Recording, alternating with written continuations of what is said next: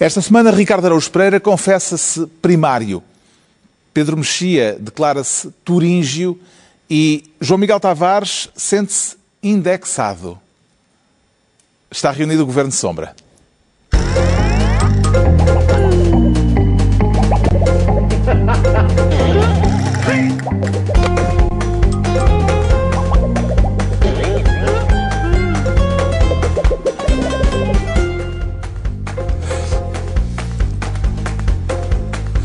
Ora viva, sejam bem-vindos. No final de uma semana em que Portugal entrou na lista dos países infectados. O novo coronavírus já cá chegou, depois de algumas semanas de espera pelo nosso paciente zero. Mas nem por isso faremos deste tema assunto de debate nesta emissão do Governo Sombra. Esta não é uma questão para leigos e quem o disse melhor do que ninguém esta semana foi um treinador de futebol, Jurgen Klopp, o treinador do Liverpool, depois de um jornalista lhe ter pedido, numa conferência de imprensa, no final de um jogo, uma opinião sobre o coronavírus. Olha, aquilo de que eu não gosto nada é que numa questão tão séria como essa, a opinião de um treinador de futebol seja considerada importante. É uma coisa que eu não percebo mesmo. Eu podia perguntar-lhe assim, está exatamente na mesma posição que eu.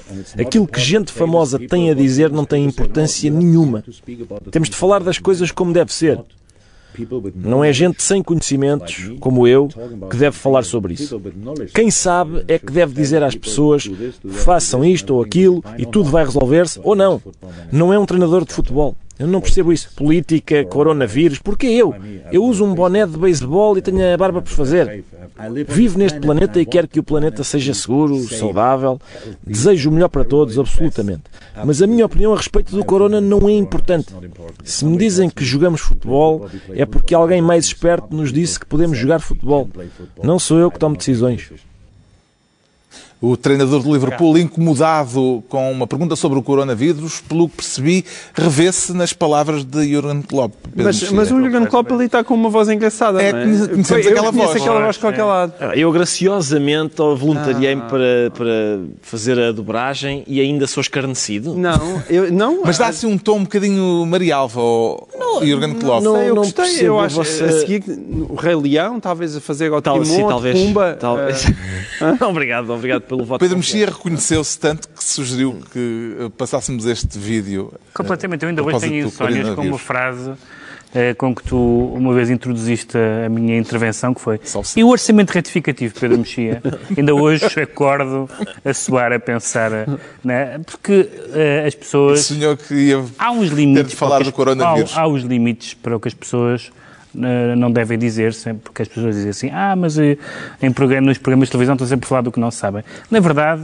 para, para as pessoas mais atentas, e até já há teses sobre o programa, nós falamos sobre o que as pessoas dizem, muito mais do que sobre as pessoas, do que as pessoas fazem. E sobre o que as pessoas dizem, então a gente tem opinião. Um, mas agora, sobre coisas sérias? Sobre, não é sérias, não é uma questão, podem ser seríssimas. Coisas técnicas. Uhum. Onde é que fica a ponte? O orçamento retificativo. A localização uma pandemia. Do assim. Por amor de Deus, não é preciso ter boné para dizer que não tenho nada a dizer sobre isso. Também não, não tem opiniões sobre o coronavírus, João Miguel Tavares? Não, são opiniões médicas, científicas sobre qual é que é a melhor forma de combater o coronavírus, não tenho nenhuma, de facto. Recordem a minha tendência momento... é fazer aquilo que a Direção-Geral de Saúde me manda fazer. E agora, claro que se de repente houver uh, implicações políticas, por exemplo, ministras que não sabem quais é são as medidas recomendadas, como já aconteceu, aí sim nós levantamos o braço e dizemos eu tenho alguma coisa a dizer sobre isso. Mas para saber as implicações políticas ou a maneira como o governo vai ou não gerir a crise, ainda é um bocadinho cedo, ainda estamos no aquecimento. Será que temos condições, Ricardo Araújo Pereira, para continuar a fazer este programa à luz daqueles princípios enunciados pelo Sr. Klopp? Parece uma personagem do Gonçalo M. Tavares. Pois parece. Olha, uma ideia que aqui fica. Vale a pena, próximo sim. Sr. Klopp. Próximo volume. e, mas, livros do eu, Será que há condições para continuarmos nisto? Eu acho que há, porque este tem sido o lema do nosso programa desde que ele foi, desde que ele começou, não é? O programa tem sido, tem, tem, tem decorrido sob este signo. É o do, não sei bem, mas eh, comentamos aquilo que, é aquilo que o Pedro disse. O programa é muito mais sobre uh, o que as pessoas dizem. O disco diz Sim, o que as pessoas dizem do que sobre, uh, do que sobre o que elas fazem. Agora, esta. Eu, eu, é como o João Miguel disse, eu também tô, tenho feito o que, se, o que, os especialistas recomendam. Tenho as mãos muito bem lavadas, tenho, tuço sempre para, para dentro do braço. Um, Mais esta, coisas. Esta ideia de. Ainda dá para bens? É pá, o bacalhau mas, está não, isso dou, isso E beijocas? Nós sabemos onde esta... tu estiveste, atenção. Mas é... O quê, o quê? Nós sabemos onde, sim, tu, onde tu estiveste. Mas aparentemente estive lá antes do Luís Sepúlveda ter ah, chegado. Parece que foi assim. Sim, Ricardo Araújo é... Pereira esteve na, na Pova de Varzim. Pois, pois. Mas até agora, até agora não há notícia ninguém... de outros escritores. Também o Corona também já parou, Sim, já parou o período, já passou o período de, em que eu teria Já houve quem sugerisse que afinal aquilo nas correntes descritas não é rebaldaria que Pois é, pois é. Há rebaldaria na literatura, não, não, sabia. Mas Foi. eu, eu... Se não for isso, não vale muito a pena. O Luís Aguiar é, Conraria, que já esteve presente no nosso programa, escreveu isso no Facebook com, com bastante graça, a dizer, eu pensava que isto, os escritores, quando se reuniam, era só rebaldaria e nada. Já desconfiava. Mas tem... A vida do Pedro Mexia não era assim tão interessante. Tenho, de facto, voltei meio a lavado as mãos e posto a mão à frente da boca quando tosse. Por isso é uma mudança radical nos meus comportamentos. esse gesto heróico que é tossir para o cotovelo? Sim, atenção, quando se diz o cotovelo, eu realmente isso, tipo, o cotovelo faz pior do que o coronavírus, porque envolve de facto o deslocamento da omoplata. Uh, não é isso que se diz, é para, é para, a parte interior, não é? Que se chama como? É o coisa.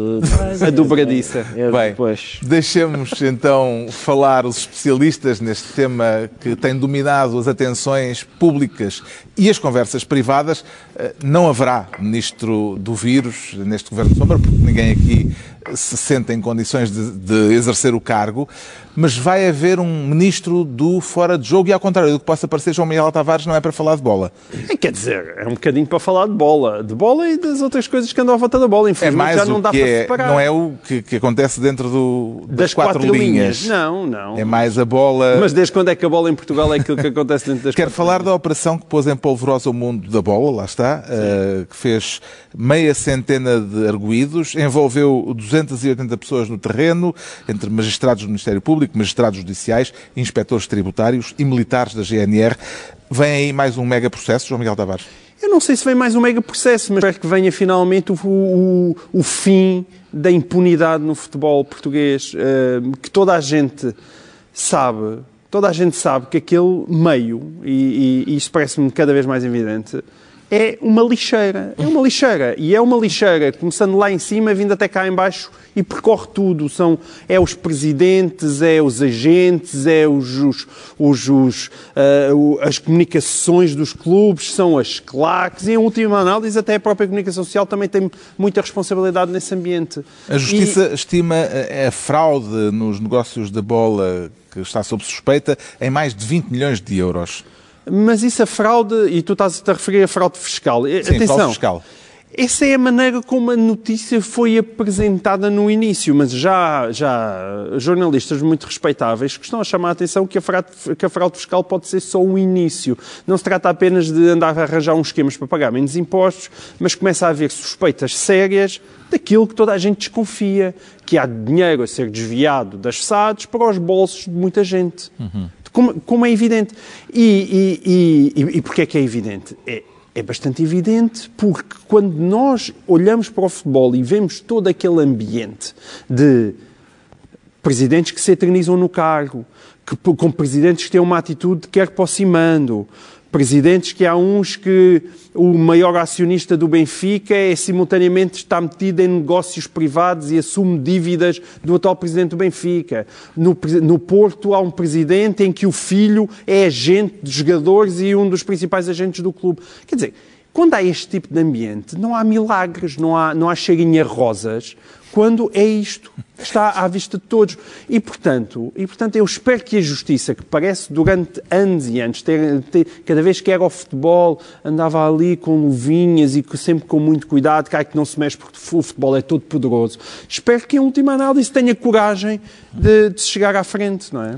Alegadamente, na base desta operação uh, estão revelações do hacker Rui Pinto, que está preventivamente uh, preso e que recebeu esta semana a solidariedade de mais de uma centena de figuras públicas, entre elas ex-ministros como Vera Jardim, que foi Ministra da Justiça, e Poiares Maduro. Uh, apelam à libertação do denunciante fizeram um abaixo-assinado nesse sentido. Que valor é que atribui a esta petição, Pedro Mexia? Bem, há uma questão genérica sobre o Rui Pinto e há, e há uma questão uh, mais concreta sobre a petição.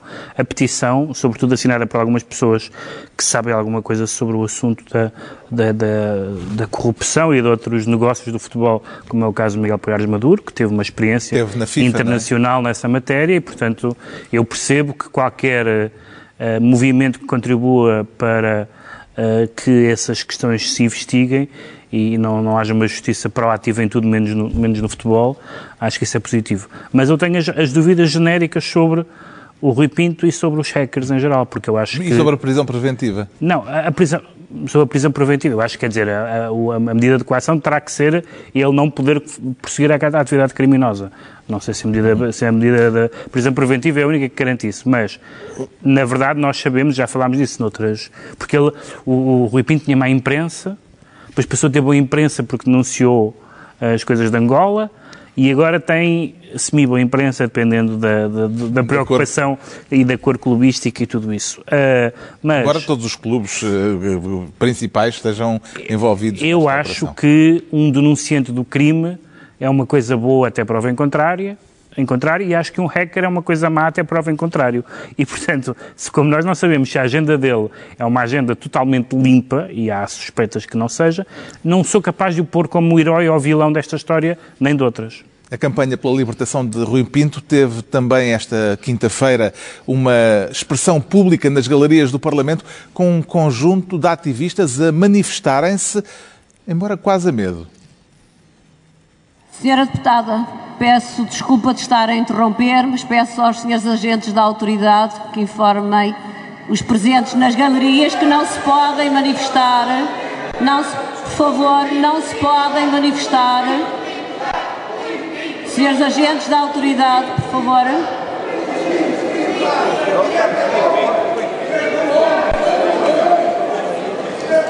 Senhora Deputada, pode continuar com a sua intervenção. Faz favor.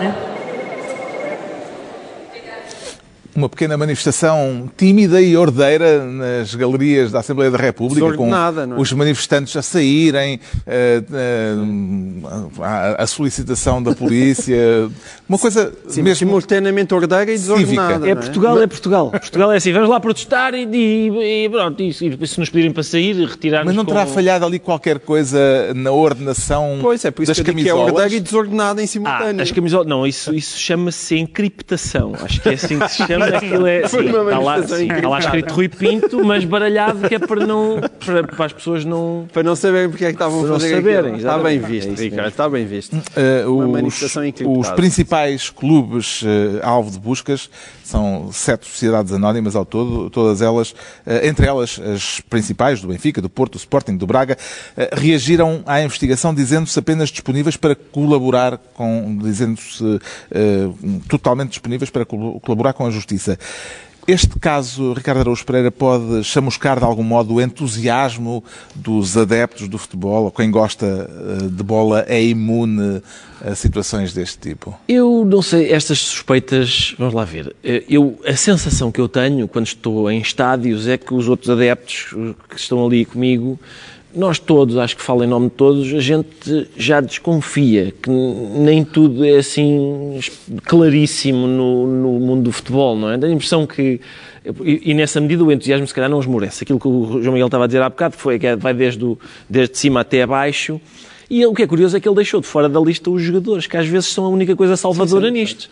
São, são rapazes que estão ali, têm jeito para fazer aquilo, esforçam-se. E os treinadores e gente, também. E a gente, exato, Isso é o melhor do futebol. Mas... E a gente vai vê-los. Uh, agora, que toda a gente que está na bancada, que aqueles milhares de pessoas que estão na bancada, não são ingênuos e sabem que, que aquilo, que há meia dúzia de coisas que não estão... A gente, o João Miguel mas, que tem uma tolerância muito grande quando o seu clube está a ganhar. Tem alguma tolerância. Tem, é? Atenção, mas quem, a gente...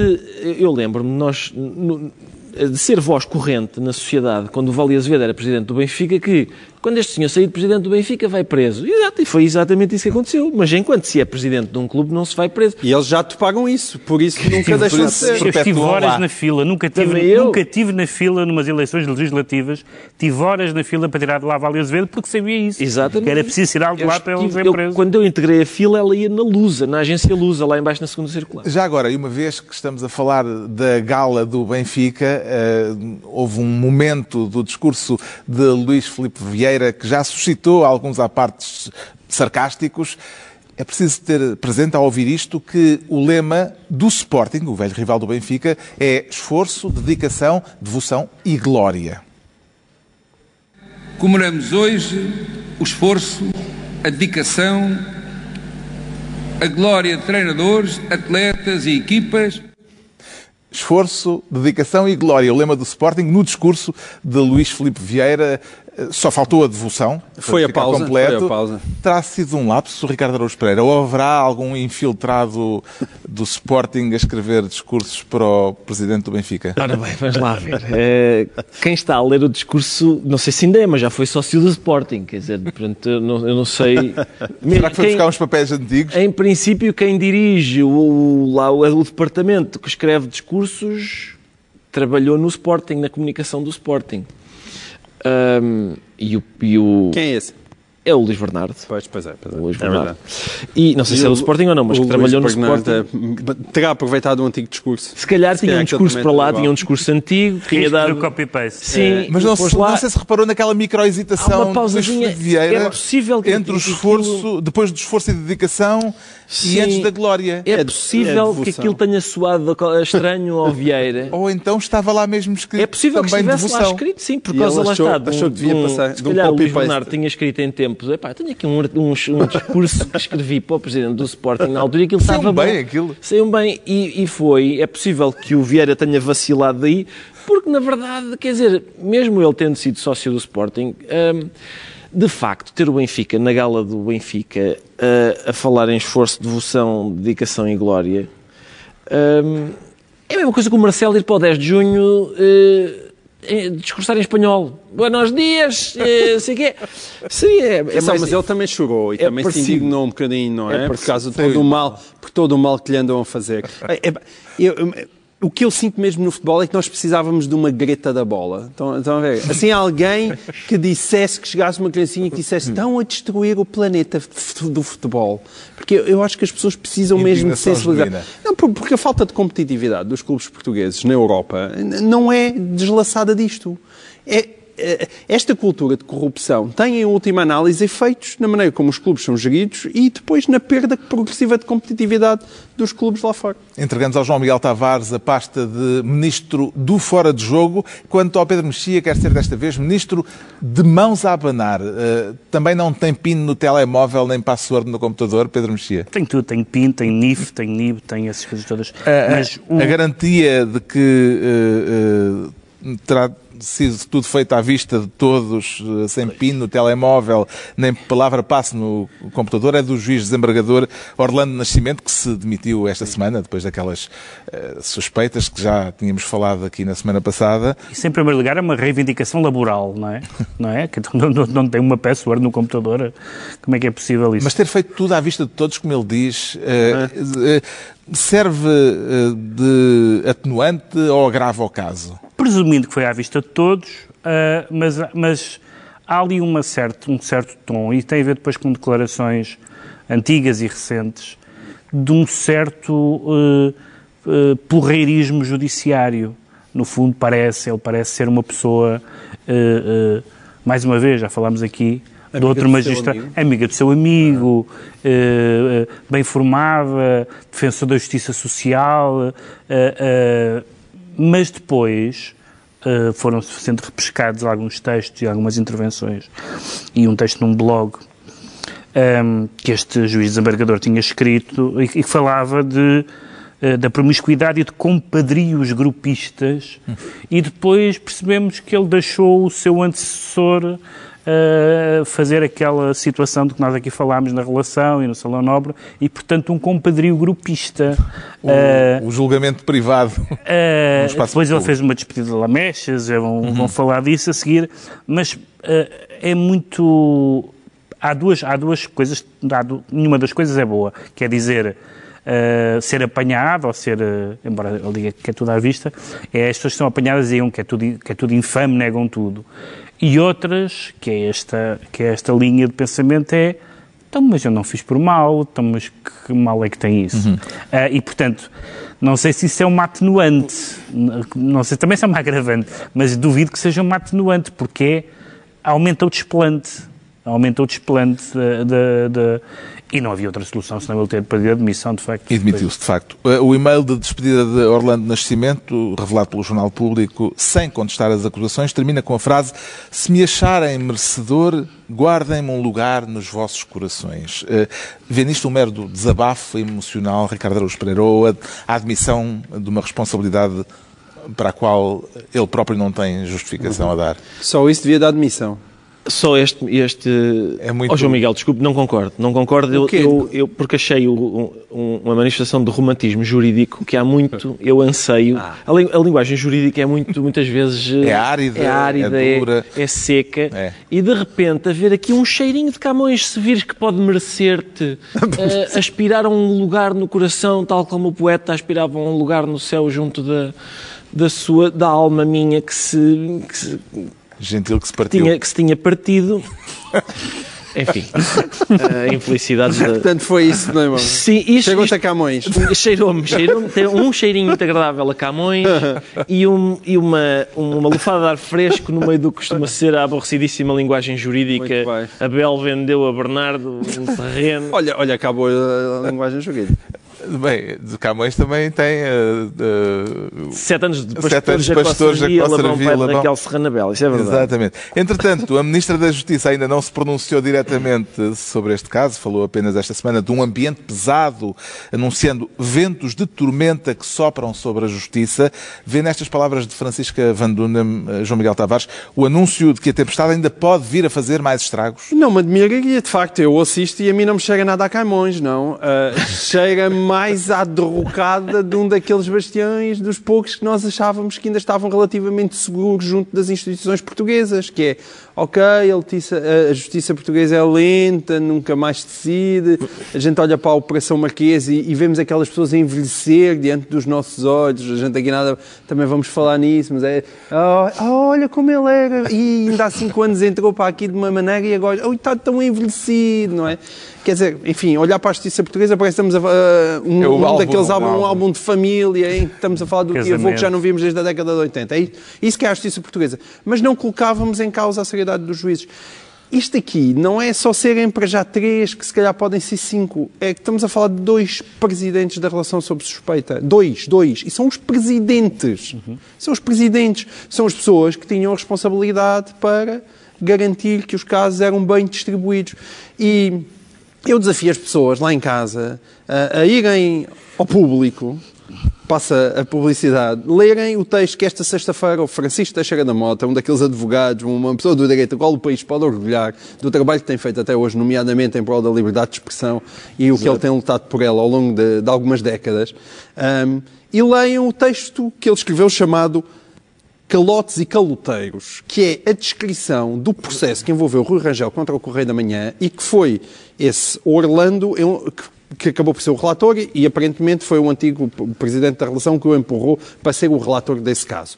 E que foi um caso de uma notícia do Correio da Manhã que era completamente factual e verdadeira, em que Rui Rangel já tinha sido, tinha sido condenado por não ter pago uma despesa a, um, a uma clínica uh, de, de, beleza.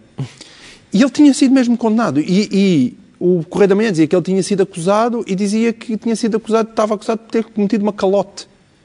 E então, parece que o Tribunal da Relação, ele foi, na, na primeira instância, o Correio, o Correio da Manhã foi absolvido e na segunda instância, o Tribunal da Relação considera que se usou a palavra acusado erradamente, porque era um, era, um, era, um, era um caso civil e, portanto, nos casos civis não existe acusado, e utilizou erradamente a palavra calote porque parecia que estava a acusá-lo de caloteiro. Não era calote polar. E, e a partir não. daí, espetacularização em cima do Correio da Manhã de 50 mil euros. 50 mil euros. Foi este senhor que foi afastado, uhum. que achou que um, que um jornal que publicou uma, uma notícia verdadeira devia indemnizar Rui Rangel em 50 mil euros. E quando isto acontece e nós de repente vamos ver a sério, bem, hoje em dia não há uma, uma, desculpem lá, eu hoje em dia não, não, não acredito num acórdão, seja de Rui Rangel desta, desta pessoa que que seja realmente uma coisa séria e que nós possamos olhar sem suspeita. E isso levanta dúvidas profundíssimas sobre a justiça. O Pedro Mexia fica então ministro de mãos a abanar. É a altura do Ricardo Araújo Pereira se tornar ministro do embuste. E como é que se tira a limpo quem é um embusteiro, Ricardo Araújo Pereira? Oh, Carlos, é muito, eu não vou pronunciar-me sobre, não sei, neste caso é muito difícil dizer porque há acusações de embuste de parte a parte. parte, a parte. É, eu não sou Isto juiz. é a propósito do caso Marquês, do processo Exatamente. Marquês, porque esta semana começou o debate instrutório, mas antes disso, antes do início do debate instrutório, eh, eh, José Sócrates voltou a ser ouvido pelo juiz Ivo Rosa e acusou o Ministério Público de ter montado um embuste, Embuste. o tal embuste. Só que- O Ministério Público, por sua vez, eh, também acusa Sócrates de um grande embuste, escondendo o dinheiro dele nas contas de um primo e de um amigo. Qual foi para si o aspecto mais interessante desta audiência, que desta vez pôde ser filmada, embora sem som? Embora sem som. Antes de mais nada, eu queria dizer que uns acusam o Sócrates de embuste, o Sócrates acusa-os a eles de embuste, e eu acuso todo este processo de embuste, porque já era a altura de de aparecer um juiz que indicasse, afinal, quem é o embusteiro e nada. O embuste prossegue. Eh, De facto, eh, portanto, houve... Eu sei que há procedimentos e tal, mas isto demora tudo muito tempo. Uma pessoa quer assistir ao final do filme e não e agora com pandemias e não sei o quê. Isto preocupa-me, porque é óbvio que eu não vou assistir ao fim disto. Até porque aquela gente está a envelhecer, não é? Ele já foi interrogado pelo Carlos Alexandre. Depois o Ivo Rosa interrogou sobre o interrogatório do Carlos Alexandre. Agora, antes da- do debate instrutório, ainda mais um interrogatóriozinho A só pedido para... de Sócrates desta vez. Mais um Não, não. interrogatório. Mas, foi? foi? Primeiro foi dito que foi a pedido de Sócrates, mas São- parece que foi mesmo o Ivo Rosa. São demasiadas Mas interrogações. que tinha sido Sócrates Houve. a pedir. Sim. São demasiadas interrogações, acho que já fazia falta uma, uma exclamação Há ou outra. Agora, há, desculpa, há uma descrição da sessão muito engraçada, que é quando José Sócrates pede para sair porque não quer ouvir o Ministério Público e Ivo Rosa diz, não, não, a seguir quem fala sou eu. Ah, está bem. Mas é, foi, foi engraçado porque, de facto, a, a- sessão foi filmada, nós tivemos acesso a algumas imagens, mas sem som.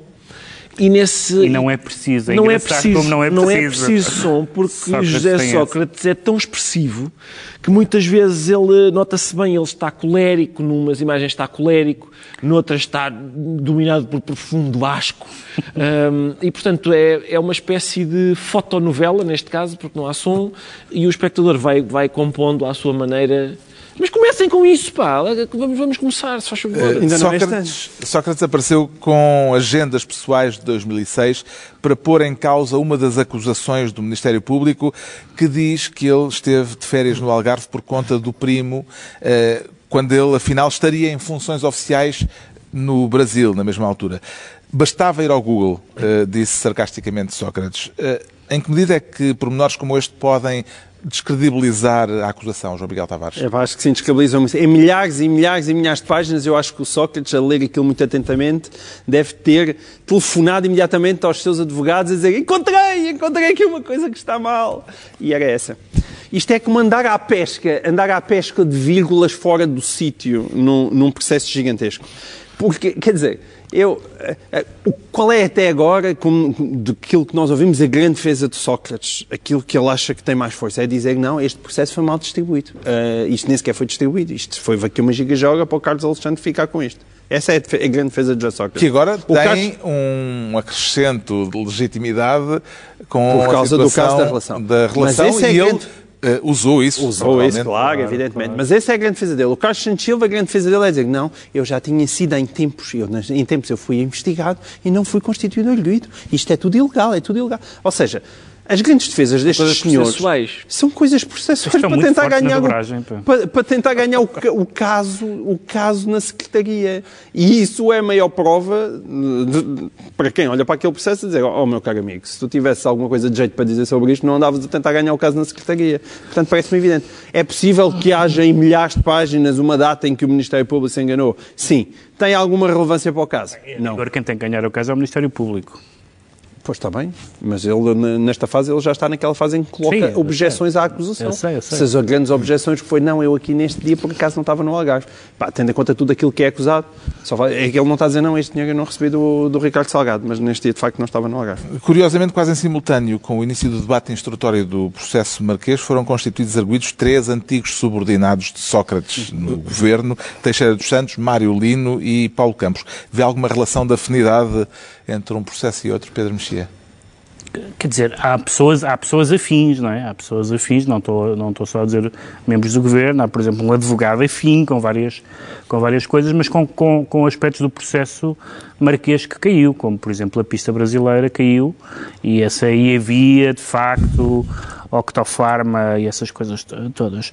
Mas as PPPs não, não é a primeira nem a última vez que geram suspeita de negócio Sim, ruinoso. Não foi assim a surpresa da semana. Não, não, foi a surpresa, não foi a surpresa da semana. Mas acho que para, para os efeitos da Operação Marquês, não é muito, não é muito claro que tenha uma ligação no estado em que, em que a investigação, em que o caso está agora, não me parece. O Ricardo Araújo Pereira fica ministro do embuste por esta semana. Agora, o João Miguel Tavares confessa-se indexado. E qual é o valor da indexação, João Miguel Tavares? Parece que é 20 mil euros, mas o, o valor em si não, não parece que seja o mais importante até. O protagonista deste caso, levado pelo líder do PSD ao debate quinzenal com o Primeiro-Ministro, é o secretário de Estado, Nuno Artur Silva tem a ver com a Rádio e Televisão Portuguesa e, em particular, com o seu secretário de Estado eh, do Cinema e Audiovisuais, o secretário de Estado eh, do Cinema. Como sabe, vendeu a sua participação na empresa Produções Fictícias, mas o preço a pagar vai depender daquilo que for o lucro da empresa. Portanto, o lucro da empresa está indexado àquilo que são negócios com a RTP, que esse mesmo secretário de Estado tutela a indexação de um negócio que o líder do PSD considerou um caso de manifesta incompatibilidade. É também a sua opinião, João Miguel Tavares? Sim, é também a, a minha opinião, evidentemente, sobre este caso. E, e o caso... Este secretário de Estado do Cinema, ou lá o quê? Exato. o Rio não estava claramente muito... O Rio, quando é essa área, de, tem sempre algum Sim, pudor. Aquela, aquela cultura e tal. Uh, mas deixe-me dizer só aqui um ponto prévio, que ainda por cima, uh, o, o Nuno Artur Silva, eu não sou propriamente amigo dele, mas é uma pessoa que sempre foi afável e que eu conheço há imenso tempo. Portanto, isto entra naqueles casos em que não me é particularmente simpático falar sobre isto, porque eu conheço a pessoa e sempre foi uma pessoa simpática, ainda por cima eu conheço desde os tempos da banda desenhada, onde ele teve um papel importante uh, juntamente com António Jorge Gonçalves e depois uh, com tudo o que fez nas, nas produções fictícias, porque eu acho que eu acho que uh, aturar pessoas, aturar pessoas nomeadamente como, como o Ricardo não deve ser fácil. E, e, e, portanto eu, eu valorizo isso. Pá, aquele, Mas há razão de queixa aí? É? Não, nada, é uma pessoa encantadora. Mas eu imagino o que é que são 50 humoristas todos juntos no mesmo espaço. Não, não deve ser fácil de gerir e, portanto, eu, eu valorizo esse trabalho. Agora, Independentemente disso, este caso é um caso que é grave pelo seu simbolismo e pela forma como o Nuno Artur Silva quer fingir que isto não tem importância nenhuma.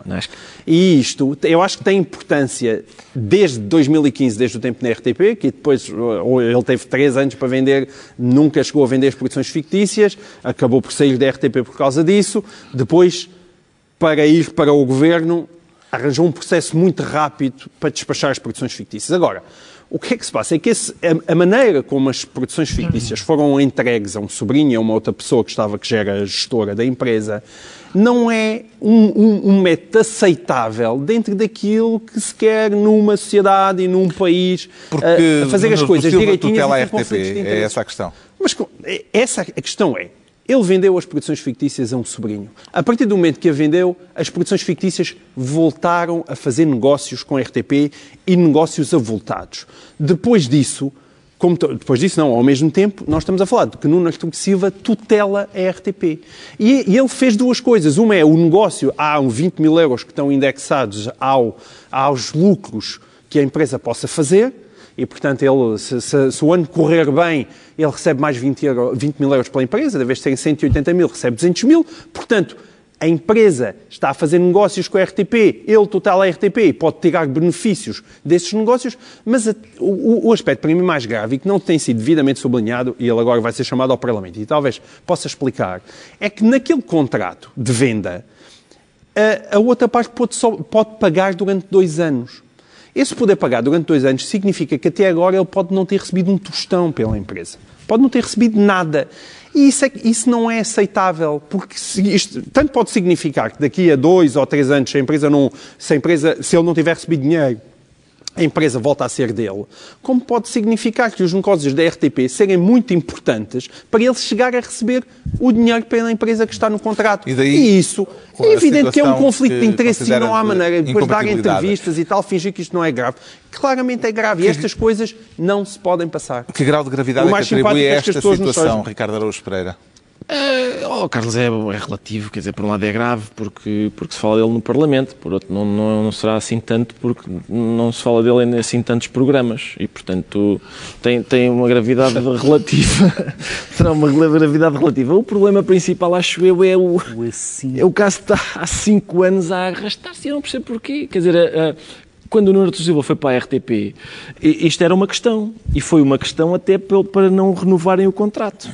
Um, e, portanto, não, não, não, se percebe porque é que há cinco anos que o, o processo se arrasta e continua sem, sem solução evidente. E ao Pedro Mexia, o que é que se lhe oferece dizer a este Eu concordo dizer, eu sou amigo do Nuno Artur Silva, mas isso não me impede de, de, dizer duas ou três coisas sobre o caso e acho que uh, uh, que o Ricardo disse e que o João Miguel disse também um, são ambas as coisas são verdadeiras. Por um lado, o processo arrasta-se e começou mal, porque, por exemplo, no caso de quando ele era administrador da RTP, aparentemente o que aconteceu, salvo alguma coisa que nós não saibamos, foi que houve uma, uma exigência que não foi feita, ou pelo menos não foi mantida, e depois ele ficou, e depois a exigência foi feita de novo com caráter de urgência e ele saiu. Portanto, isso é esquisito. E agora, em relação a isto, a maneira como ele, na entrevista que o Nuno Silva dá ao público, a própria especificação dos, dos termos do negócio, quando, quando é perguntado, mas isto, isto não é claro? Não é claro. Não é claro, e por isso ele tem a possibilidade de responder no Parlamento, mas claro não é. Não vale a pena dizer que é claro, porque há ali pequenos pormenores que nós ficamos com dúvidas. Vamos esperar as respostas na audição parlamentar. Está esclarecido porque é que o João Miguel Tavares diz sentir-se indexado. Quanto ao Ricardo Araújo Pereira, declara-se primário, por causa das primárias. Por causa das primárias americanas, exatamente. Surpreendeu a ressurreição de Joe Biden? Não, não me surpreendeu muito por várias razões, Carlos. Porque no, é, é, possível, acho, é quer dizer, é possível que em 2016, será? 2016, as últimas eleições, que, que Bernie Sanders tivesse sido a melhor escolha, tendo em conta que Hillary Clinton tinha anticorpos bastante uh, difíceis de ultrapassar, uh, quer no seu próprio campo, quer sobretudo no, no campo adversário. Eh, neste, desta vez eu não sei bem, eu não sei bem porque acho eu que ninguém sabe como é que se, como é que se faz frente a, a Donald Trump. Acho que ainda ninguém percebeu bem qual é o verdadeiro Mas, antídoto para uh, aquilo. Bernie Sanders estava lançadíssimo. Bernie Sanders estava lançado. Uh... O que me parece é que nos Estados Unidos as eleições raramente são um confronto entre esquerda e direita e até um confronto entre centro-esquerda e centro-direita, como, como costuma ser em, em vários sítios. Parece-me que nos Estados Unidos as eleições são normalmente um confronto entre a direita e o centro. E é por isso que ganham às vezes presidentes de direita como Donald Trump e George George W. Bush e presidentes de centro, como, como Obama e Bill Clinton, etc. É possível que os democratas considerem que é melhor, uh, o, o, melhor candidato para captar algum eleitorado do lado do, do, que, que, que, votou no Trump, mas que talvez não esteja confortável em votar no Trump, se houver alguém uh, do outro lado que não seja, digamos, uh, muito longínquo ideologicamente, pode ser uhum. que talvez Biden faça mais sentido do que, do que Sanders. Eu confesso que não sei. Eu se acho tivesse direito de voto nos Estados Unidos não, não dizer, nas primárias mas... dos democratas, dava o Biden ou Sanders? Não sei dizer não, não, tenho, não tenho ainda não, não tenho a certeza. Não sei o que é que faria. Eu só tenho uma certeza, que é a mim o que me interessa é ganhar. Aqui em política, o que me interessa é, é ganhar. Donald Trump. É, exatamente. Não me interessa ficar com que maravilha. Eh, eh, votámos aqui num candidato que é excelente, que tem mesmo aquilo, é exatamente aquilo que eu penso. Só que ele depois é ineficaz nas urnas. Isso não me interessa muito. Quando tudo estava encaminhado para que Bernie Sanders uh, continuasse em ascensão, uh, depois das vitórias que tinha tido, ressurgiu o antigo vice-presidente Barack Obama, e é bom uh, lembrar que teve esse cargo. Vendo o que aconteceu, há algo a que se possa chamar um efeito Obama, Pedro Mexia? Sim, há mais do que um efeito Obama. Há o efeito Obama dele ter sido vice-presidente de Obama, há o efeito Obama de ser um moderado como Obama, e há um efeito que não é da ordem da opinião, que é factual, esse sim totalmente factual, é que os democratas não ganham eleições sem o eleitorado negro, que é um, um eleitorado democrata claro. E foi o grande empurrão, pelo menos, eh, na Carolina e do não, Sul. E não é um eleitorado que tenha votado em massa em Sanders. Sanders não tem. Sanders tem uma grande facilidade a entrar na, nas camadas populares nos jovens, certamente. É um candidato mais entusiasmante. Biden é tudo menos entusiasmante.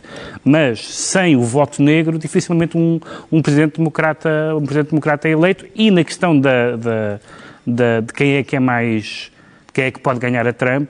Sanders tem dado alguns tiros no pé. Aquela conversa sobre Cuba, que é muito engraçado, porque ele quer manter-se fiel às suas opiniões de há, de há 40 ou de há 50 anos, mas quando, quando ele for às primárias da Flórida, os eleitores moderados vão ser bombardeados com as declarações sobre Cuba e, portanto, a Flórida, que costuma ser um Estado muito importante, já não é muito. Portanto, essa, a pureza dos princípios. Eu até simpatizo por uma pessoa que mantém as suas convicções de juventude. Acho bizarro que alguém mantenha. Portanto, o mundo muda, mas as minhas convicções são exatamente iguais às que eram. Mas, em termos de, da possibilidade de ser eleito. Por outro lado, Sanders tem estado bem quando diz que é preciso convocar a classe trabalhadora. Ele diz working class people, é preciso convocar Sim, os trabalhadores para. Mas nenhuma classe só chega. Não, não chega. Tem que haver mas, uma aliança. Mas de facto os trabalhadores são uma classe bastante numerosa. São, um dos casos curiosos nesta, nestas primárias, na super terça-feira, foi o de Michael Bloomberg. foi das coisas melhores que aconteceram nas Que investiu. A prova de que não se pode comprar eleições. 500 milhões de euros, mais de 500 milhões de dólares, eh, e que ficou reduzido ganhou a, a nada. Samoa. Uh, ganhou a Samoa. Uh, quem é que lhe parece em melhores condições para vir a derrotar Trump, João Miguel Tavares? Um candidato do sistema como Joe Biden ou um candidato aparentemente fora do sistema uh, como Bernie Sanders? Sim, essa é a pergunta vai dos 500 milhões de dólares, não é? Um, não é fácil saber isso, porque a questão é... Um, será que aquilo que vai permitir a derrota de Trump é mais votos ao centro, e aí Biden será certamente o favorito, ou será uma maior mobilização daquelas pessoas que geralmente não votam no sistema, não é? Também todos sabemos que a abstenção nos Estados Unidos é, é altíssima, e aí poder-se dizer que Bernie Sanders tem mais capacidade de entrar na juventude e, portanto, mobilizar algum eleitorado. Quer dizer, eu, dentro daquilo que são as minhas convicções, eu prefiro que lá esteja o, o Biden. Agora, o, o, Biden vai ser divertido, porque eu não sei até que ponto a Ucrânia também ainda lhe pode cair em cima.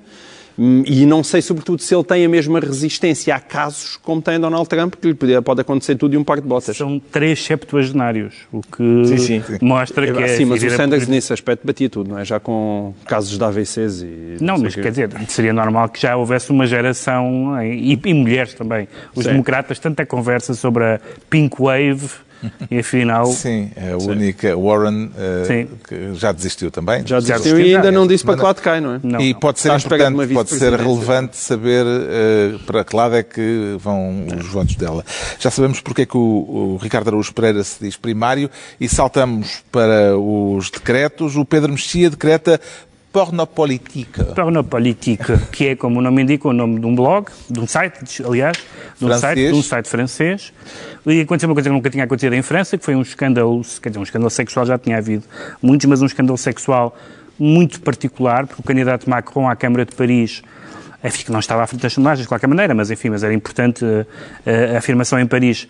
A, a, trocou uma, tinha trocado umas, umas mensagens e umas imagens com uma senhora, uma senhora, aliás, muito bem apessoada, em que ele aparece, como diria Alexandre O'Neill, a esgaramantear uma laustríbia, toda a gente percebe o que é que isso quer dizer, uh, e, e demitiu-se. E esse, essas imagens, demitiu-se, quer dizer, desistiu da candidatura, essas imagens, portanto, ele não fez nada de ilegal, um, essas imagens foram publicadas num site chamado Pornopolitik, de um senhor, de um ativista russo, que é namorado dessa senhora, portanto é tudo, é tudo em família, e que... Há até suspeitas de que aquilo foi provocado para esse Sim, efeito. E ele diz que, um, que aquilo é, é, é, luta política. Ele, aliás, diz que é um, é um refugiado, ele é russo, é um exilado político da Rússia e acha que a Rússia é uma ditadura e a França também. É um Estado autoritário. Bom, enfim, acho que diz tudo sobre, sobre aquela cabeça. E então ele acha e defende que é... Ele pregou os seus próprios pois, testículos pois, pois pregou, numa, numa calçada. Sorte. Então está bem, isso, enfim... Mas isso não gostos? dá... São gostos. São gostos. Isso Como não forma pode... de protesto mas, contra, mas o que, é- contra o que, é- Putin. O que acontece é que isto significa... Uh, a russificação, isto é, já não é apenas são já não é apenas o Estado russo, mas são, são, métodos desse género a contaminar a política ocidental. Este não era um candidato que tinha hipótese de ganhar, mas imagino que há mais candidatos no mundo a trocar vídeos e ir lá aos tríbias com as senhoras. o João Miguel Tavares decreta fim de ciclo. Sim, é só para chamar a atenção para o, o, o Presidente da República teve no, na comemoração dos 30 anos do Jornal Público e ele fez um, um discurso que me pareceu bastante relevante e, e, e, teve uma, uma afirmação que dizia que o início da que, que estávamos no início da, da, legislatura com sabor a fim de legislatura e, e apontava vários problemas para o sistema político português e pareceu-me um discurso particularmente lúcido e, que vale a pena ser ser escutado por, por, por, tudo aquilo que ele aponta ao país, que é, que é, que é bem verdade, sim. O Ricardo Araújo Pereira decreta lirismo político. Sim, lirismo político, porque o. o vem versalhada aí? Vem versalhada o, o, o Henrique Martins, que foi demitido da, da linha como é que se chama aquilo? De saúde, saúde, 24. saúde 24. Não foi exatamente demitido, uh, tinha terminado não foi, de serviço não, e não, não foi, foi reconduzido não foi, e foi afastado. Reconduzido, embora tivesse terminado já há alguns já meses e esta foi escolhida o momento. Enfim, o que é certo é que ele deixou uma ele... carta despedida em forma de poema. Lá vai e, poema. E os poemas. O poema começa com o verso Somos todos velas, mas. Uh, enfim, de uma maneira misteriosa, somos todos, está entre aspas, eu, eu estou ainda a tentar decifrar. E depois, isso, somos como velas a trabalhar, a escrever, a criar o digital na saúde em Portugal, um, um verso bonito. No mundo vêm-se as velas acesas, ele escreveu vêm-se, o que é infeliz, mas no mundo vêm-se as velas acesas como a minha, só na minha terra a querem apagar. Vêm-se as é velas possível, como a minha. É como a minha, sim, é o que diz aqui. velas como a minha. Apagar a luz, a estratégia, a visão de médicos a fazerem receitas só com uma mão no telemóvel. Eu não, com uma mão? Sei, não sei o que é que as receitas ganham com as duas mãos do, dos médicos, mas doentes a falar com eles no portal e todas as receitas sem papel e plataformas sem fim e tantas coisas, tantas, que outros veem como a luz como estrelas que se seguem, vieram do Japão, do Brasil, da Austrália e sítios mil, até de outros ministérios, esses que guardam outros tantos mistérios. O poema termina com eh, uma nota de entusiasmo e até de esperança. Ele diz: Assim fico com pavio para voltar a acender. Alguma fanfarronice do poeta neste ponto. Talvez noutra terra, noutra instituição, sempre com a mesma força e paixão Quis uma decisão críptica, informada na noite escura, que esta alma se calasse e não dissesse ao mundo o que se passa de mal no Estado em Portugal. É poesia que cabia em num bom suplemento cultural. Com certeza. E a fechar o livro da semana, desta vez a escolha é minha, e trago um volume de peso, uma edição especial, facsimilada, uh, de uma publicação que foi um marco, tanto no campo do jornalismo como em termos literários e culturais. Entre fevereiro de 1967 e abril de 1971, com algumas interrupções pelo meio, foi publicado num jornal de província, o Jornal do Fundão, eh, de António Paulo um jornal importante na resistência à ditadura, o suplemento cultural e etc. Concentre-se. estás a saber, estás a saber. Tu, não estou a ajudar, estou a ajudar a... Recebi uma carícia.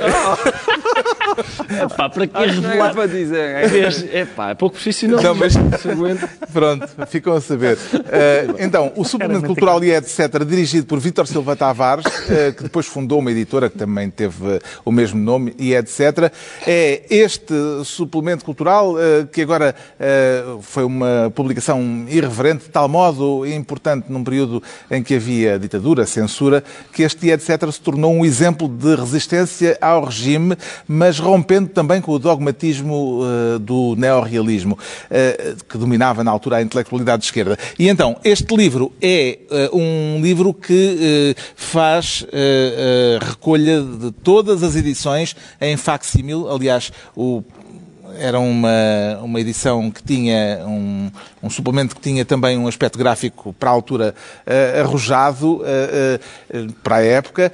E encontramos aqui textos de autores que viriam a tornar-se nomes consagrados. Alexandre O'Neill, Rui Belo, Luís Pacheco, José Cardoso Pires, entre muitos outros, e também alguns, na altura, jovens intelectuais, como, por exemplo, a título de curiosidade, Pacheco Pereira, que assina em dezembro de 1968 11 fragmentos para uma teoria das viagens na literatura. Ainda longe, portanto, das quadraturas e das uh, circulaturas. Isso, isso, isso pode-se ler ou não? Pode-se ler. Pode, posso- se, Ricardo, o, Ricardo. se o meu assistente de deixar de Eu, epá, ser Posso- carinhoso... Não, posso ler o Por um primeiro, instante. primeiro fragmento só. se, eh, para uma teoria das viagens na literatura. A viagem é todo o movimento material de um objeto, coerente ou não, obedecendo a um espaço e a uma teoria de lá se estar, e a um caminho ou descaminho, e a uma teoria de lá se andar. Sempre tenho dito isto. Isso é para Checo Pereira. Chico Pacheco Pereira, Pereira. Ah, em 1968, ou Olha, assim. envelheceu bem, apesar de tudo. Nunca E- pensei dizer isto. E assim se conclui mais uma reunião semanal. Dois, oito dias, à mesma hora, novo Governo Sombra. Pedro Mexia, João Miguel Tavares e Ricardo Araújo Pereira. Sem carícias, se faz favor. Lenca, tiveste ótimo.